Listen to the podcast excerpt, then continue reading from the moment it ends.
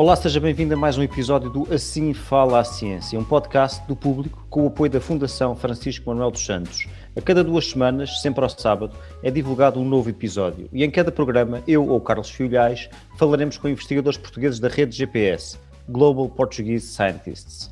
O meu convidado de hoje é José Feijó, professor e investigador em Biologia de Plantas na Universidade do Maryland, nos Estados Unidos, onde está desde 2013. Fez o doutoramento em Biologia Solar na Universidade de Lisboa, tendo sido também professor nesta universidade e investigador no Instituto Gulbenkian de Ciência, em Oeiras. Foi comissário da exposição A Evolução de Darwin, apresentada em 2009 na sede da Fundação Calouste Gulbenkian, em Lisboa, por ocasião dos 200 anos do nascimento do naturalista inglês Charles Darwin e dos 150 anos da publicação da sua obra magistral A Origem das Espécies. Esta exposição teve um número recorde de visitantes em Lisboa, mais de 161 mil, tendo sido depois apresentada noutras cidades, em Portugal e no estrangeiro. Vamos falar hoje de evolução das espécies, seleção natural, temas com uma atualidade renovada face à evolução do vírus SARS-CoV-2. Bem-vindo, José Feijó. Muito obrigado pelo convite, David. Um prazer estar outra vez nestas lides contigo desde 2009 é recíproco. falemos, falemos então, voltemos então não a 2009, mas a, a, a, 1859. Falemos de Charles Darwin. Qual foi a importância histórica do pensamento de Darwin?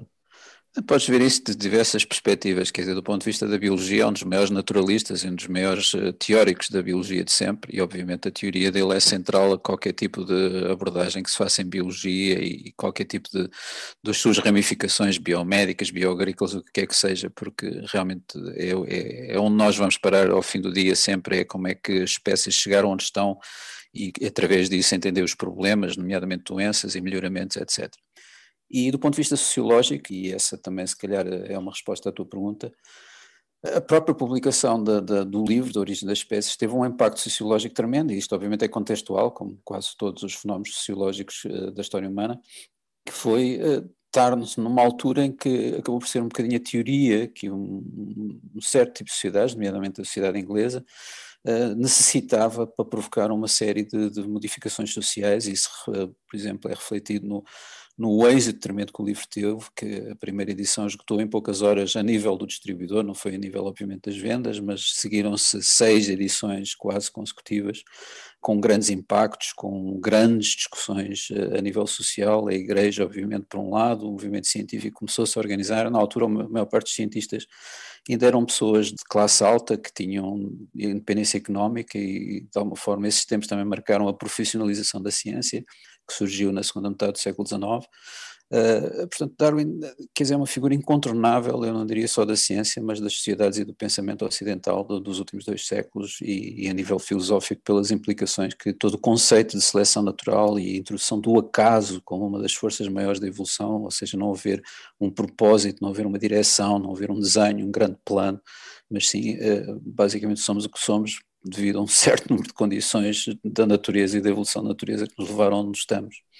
Sim, falaste na, na questão de, de alguma forma, em repercussões sociais ou do domínio da sociologia, do pensamento de Darwin, ou seja, que transcendem a biologia, mas de alguma forma numa transposição para o plano uh, social. A ideia do darwinismo social, ou seja, da aplicação desta ideia da seleção natural, acabou por ser acabou por ser um pouco um abuso sobre o pensamento de Darwin, algum aproveitamento para fins, por exemplo, pelo partido nazi, digamos assim, ou por outras áreas. Houve uma extrapolação abusiva do pensamento de Darwin para o plano social também.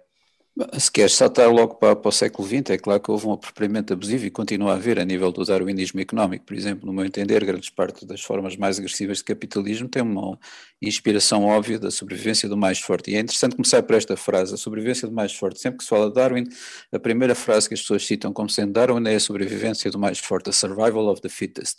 Darwin nunca disse esta frase e nunca a diria, porque ele próprio, mesmo na altura tendo lacunas muito grandes no seu conhecimento, nomeadamente a inexistência do conhecimento ou do entendimento do que era a genética e as leis da hereditariedade, ele sabia que este conceito não estava certo, porque há, há questões muito mais interessantes. Quem disse esta frase foi Spencer, que foi considerado justamente um dos pais da sociologia e um filósofo importantíssimo do século XIX. Eu não considero que a apropriação destes conceitos tenha sido desonesta, porque na prática ele era um intelectual, estava a desenvolver um campo que era novo, e obviamente tinham uma, uma, grande necessidade de incorporar conceitos biológicos, porque obviamente resumia-se ao fim e ao cabo a sociologia com o que é que move as sociedades, e é claro que há, há motivações de caráter biológico, as pulsões básicas, a necessidade territorial, a necessidade da posse, essas coisas todas, portanto, é claro que houve apropriações muito mal feitas do conceito, é interessante, há, há vários episódios históricos muito interessantes a este nível, por exemplo, a estatística como a conhecemos, que foi basicamente fundada por três das pessoas mais inteligentes que alguma vez viveram, o Galton, o Fisher e o Student, que pegaram neste conceito para de facto achar que a espécie humana só sobreviverá se houver também uma seleção natural das inteligências e uma seleção natural das capacidades humanas que são consideradas, por assim dizer, as melhores sociedades, a inteligência, o desempenho físico, etc, etc. E, e, acabaram por ser os pais da eugenia de forma explícita, foram eles que fundaram a Sociedade de Eugenia Britânica, as maior parte das revistas eugénicas. Grande parte da estatística que nós conhecemos hoje, nomeadamente o conceito de isto é significativamente estatística, é um conceito que foi claramente racial e para demarcar esta raça é boa daquela raça que não é tão boa. Uh, e nós ainda hoje usamos estes conceitos estatisticamente, e Fischer ainda é considerado, o próprio Dawkins o dizia, o segundo maior biólogo de sempre, mas à medida que estas histórias estão conhecendo a própria oposição, por exemplo, o Fischer teve recentemente tirado o seu nome do prémio que ele tinha, o prémio Fischer da Evolução, que era um dos prémios mais conhecidos, precisamente porque, e, e Fischer ele próprio foi uh, testemunha de defesa de alguns dos nazis nos julgamentos de Nuremberg, são coisas que agora se vão conhecendo à medida que as pessoas e os historiadores se vão debruçando sobre estes aspectos se eu vou considerar desonesto, não intelectualmente ele foi completamente coerente, é apenas as ideias e os conceitos sociológicos e as noções raciais que tinha, no meu entender, são completamente inaceitáveis e mais inaceitáveis tornam a mim, para mim talvez isso foi mais chocante quando descobri esta história, foi ele tê-lo feito mesmo depois da Segunda Guerra Mundial. É?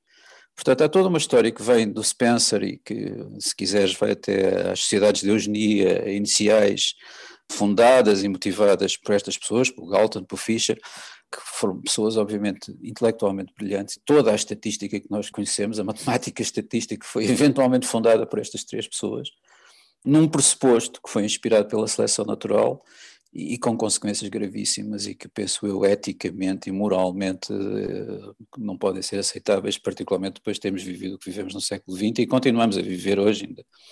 Portanto, estas implicações existem e onde continuam a existir. Uma mais pervasiva, que eu acho que até talvez seja a mais pornográfica de todas, é, é precisamente o darwinismo económico, que continua a ser a motivação de, dos grandes conglomerados e do capitalismo, uma certa forma de capitalismo que continuamos a ver, em que quem sobrevive é o mais adaptado, portanto, se a Amazon dá cabo de 700 mil eh, pequenos negócios, portanto, é o caminho certo, porque eles sobrevivem e os outros não e obviamente que este tipo de filosofia ainda continua a existir, é ensinado em cadeiras de economia, nos cursos de economia, em grandes escolas económicas, e é profundamente errado porque é baseado numa frase que é falsa. De facto, esta frase nós sabemos hoje que the survival of the fittest está errado, porque o fittest não é o que sobrevive, é o que tem mais filhos. Nós sabemos isso e tu sabes isso desde a introdução da teoria da síntese evolutiva nos anos 30, que precisamente, precisamente disse isso, quando se fez a, o casamento da seleção natural com a genética, o que se percebeu imediatamente e continua a ser o, comprovado e comprovado, é que não é eu sobreviver que me torna o melhor, é eu ter muitos filhos, não é? Eu posso ser um medíocre se tiver muitos filhos, eu, do ponto de vista evolutivo fui muito mais bem sucedido que o Fischer com o seu QI de 180 se ele não tiver filhos nenhums. Viva! Este é o P24 Olá, este é o Poder Público. Sobre Carris. Este é o Vitamina P. Vamos lá? Já segue os podcasts do Público? Subscreva no iTunes, Spotify ou na sua aplicação para podcasts. Certo. Também, eh, digamos, eh, entidades biológicas muito bem sucedidas são os vírus. Como é que surgem novos vírus capazes de infectar seres humanos, como o vírus da Covid-19? Uh, os vírus, obviamente há muitas classes de vírus e há muitas famílias de vírus e é um, é um mundo fascinante, é um mundo, contrariamente ao que nós eh, pensamos, é um mundo relativamente inexplorado, porque nós sabemos dos vírus que causam doenças, dos vírus que causam problemas, mas para além dos vírus que causam doenças e problemas, há, provavelmente será uma ponta de um enormíssimo iceberg de estruturas com a mesma capacidade ou com as mesmas características do vírus que andam por aí. Só para te dar um, aquilo que eu penso seja um, um, lado interessante desta história dos vírus, como sabes, eh, um dos componentes dos nossos genomas são chamados os transposões, as sequências genéticas uh, saltitantes, chamemos-lhe assim, portanto são bocadinhos de ADN que saltam de sítio para sítio quando os organismos se reproduzem. A sua descoberta deve-se a uma mulher das que eu admiro mais na ciência, a Barbara McClintock, uma última pessoa a ter o Prémio Nobel em Medicina e Fisiologia sozinha, penso a última dos últimos 50 anos, mulher ainda por cima, e já com 80 anos e no reconhecimento de uma vida em que foi eh, quase ignorada por eh, prever ou, ou, ou, postular a existência de algo que toda a gente achava que era impossível, que são as transposições. Portanto, estas sequências são uma espécie de, de coisa tóxica que nós temos no nosso genoma e que a quantidade disto é, é, é colossal, as pessoas desconhecem isso, no caso da espécie humana quase 70%, mas por exemplo em espécies como o milho ou o trigo, a quantidade de genoma que os transposões ocupam eh, ultrapassam os 90%, quer dizer, quase todo o genoma é uma espécie de tralha genética que foi lá acumulada e, em vez de ir à tua conversa do que é que são os vírus, pensa-se que resultam da incorporação de vírus que de alguma forma se tornaram inativos pela evolução da própria espécie que aprendeu a resistir a eles, não é? Isto para introduzir a coisa com o que nós sabemos sobre vírus e sobre biologia de vírus é muito limitado e provavelmente quando olhamos para estas questões evolutivas é, é muito mais transcendente do que a mera doença que causa agora ou a mera eh, patologia que causa daqui a lá. Pois há duas grandes classes de vírus, que são os vírus da ADN e os vírus da ARN. Eh, obviamente têm diferenças bastante grandes, por alguma razão que não é completamente entendida. Os animais parecem não lidar muito bem com os vírus de RNA. E os vírus de RNA, de uma maneira geral, estão associados a algumas das coisas que realmente são mais graves, o ébola, a sida, a hepatite C, são todos vírus de RNA e de alguma forma parecem ser uh, críticos. E os coronavírus também são vírus de RNA. São vírus normalmente têm muito poucos genes, o vírus da SIDA tem, se não me falha a memória, nove genes. O vírus do, que provoca a Covid-19 tem 15 genes, penso eu, na sua formulação original. Mas eh, eu, eu, ponho este ponto porque estes vírus têm uma diferença muito grande dos DNA. Os DNA usam fundamentalmente a maquinaria de reprodução das células que infectam. Ora, a maquinaria de reprodução das células que infectam, como por exemplo as células humanas, têm mecanismos de correção de erros muito bem afinados e que evoluíram, obviamente, de forma muito precisa. Por exemplo, estima-se que um ser humano adulto, durante toda a sua vida, desde que nasce até que morre, acumula cerca de, em média, 1,6, 1,8 mutações. Portanto, muito poucas.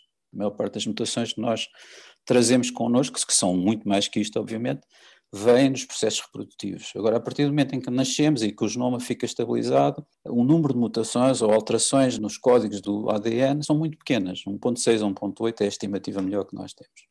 No caso dos vírus de RNA não é bem assim, porque eles trazem RNA e, portanto, para o RNA se transformar em ADN, há aqui um, por assim dizer, uma exceção àquilo que nós chamamos de código central da biologia molecular, que é diz a informação que é necessária para os seres vivos serem o que são, está no DNA, é transcrita para RNA e depois é traduzida para proteínas através de um processo chamado de tradução.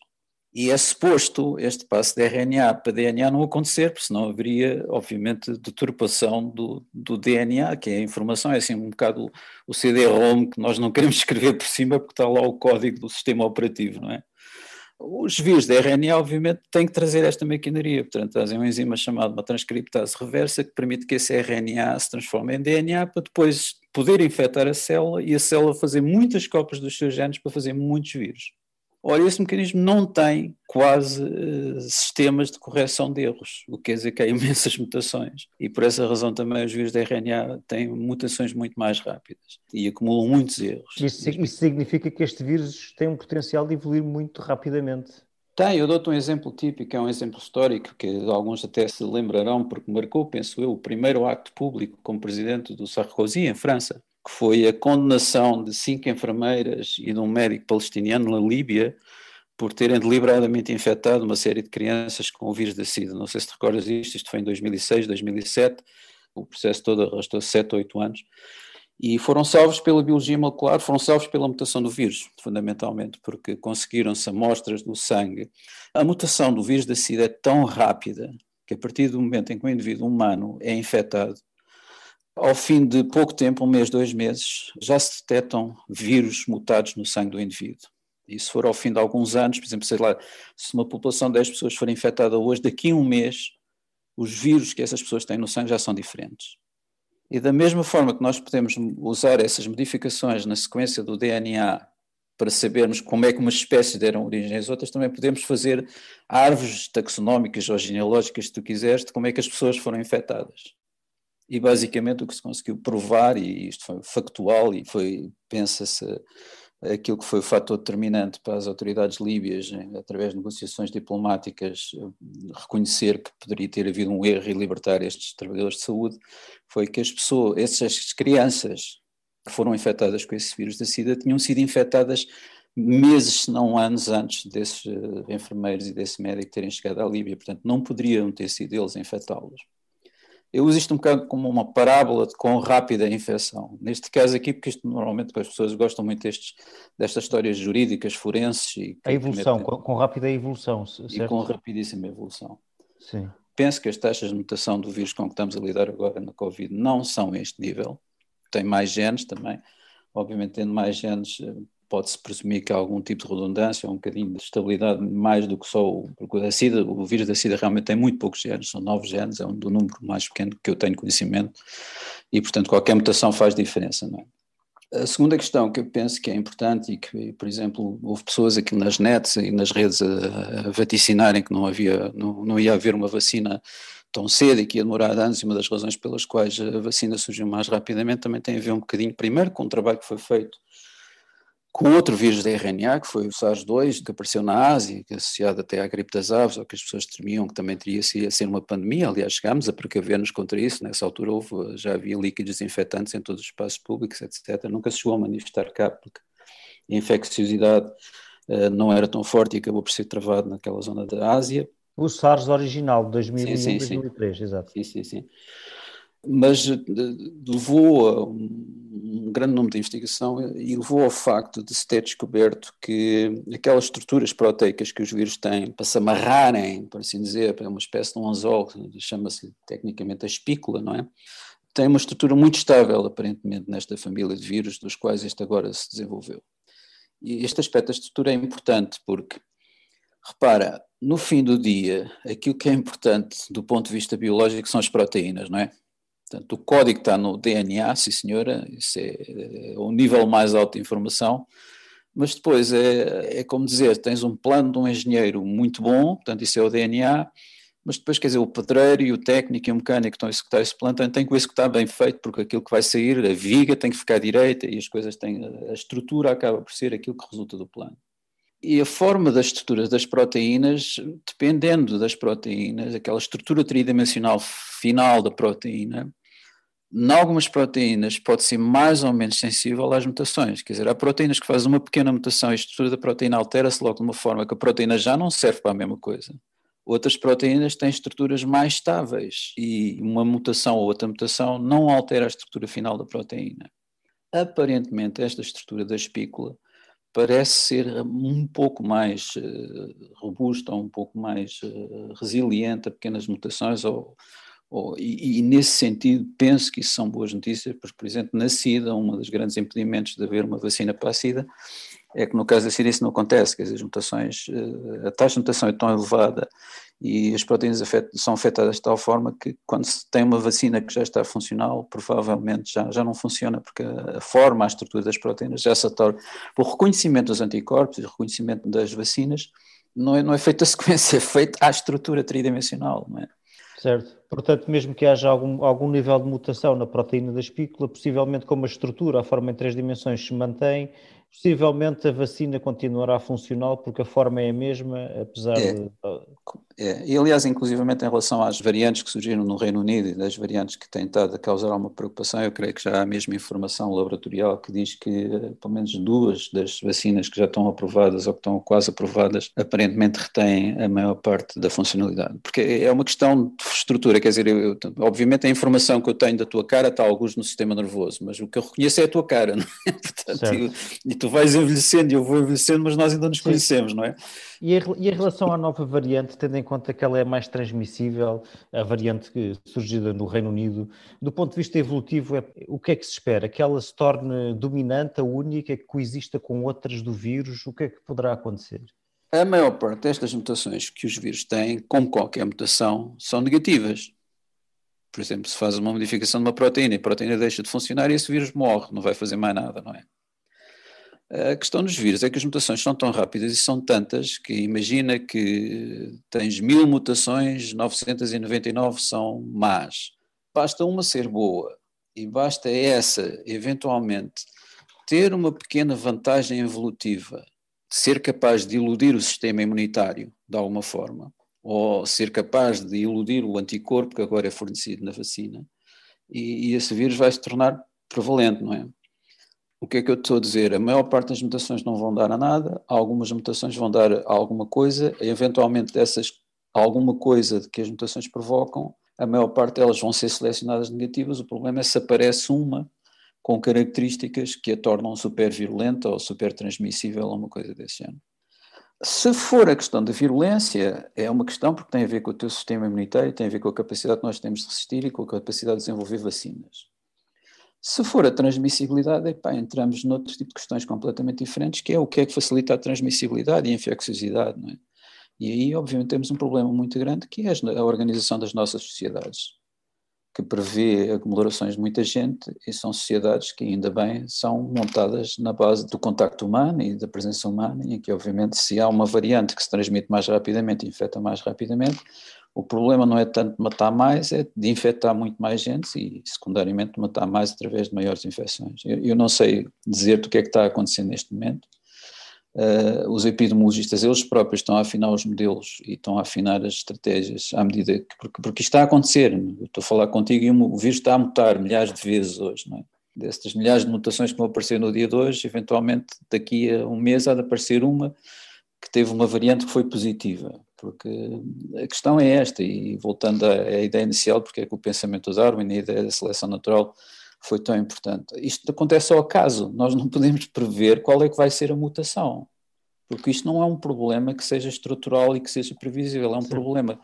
como mas podemos, o vírus. Mas podemos saber que quanto mais pessoas infectadas, mais mutações haverá e talvez... Eh, Com certeza. Cada vez que o vírus é replicado no nosso sangue, há mutações. Porque como não há o tal mecanismo de correção de erros que nós temos nas nossas células, sempre que um vírus é criado, há erros.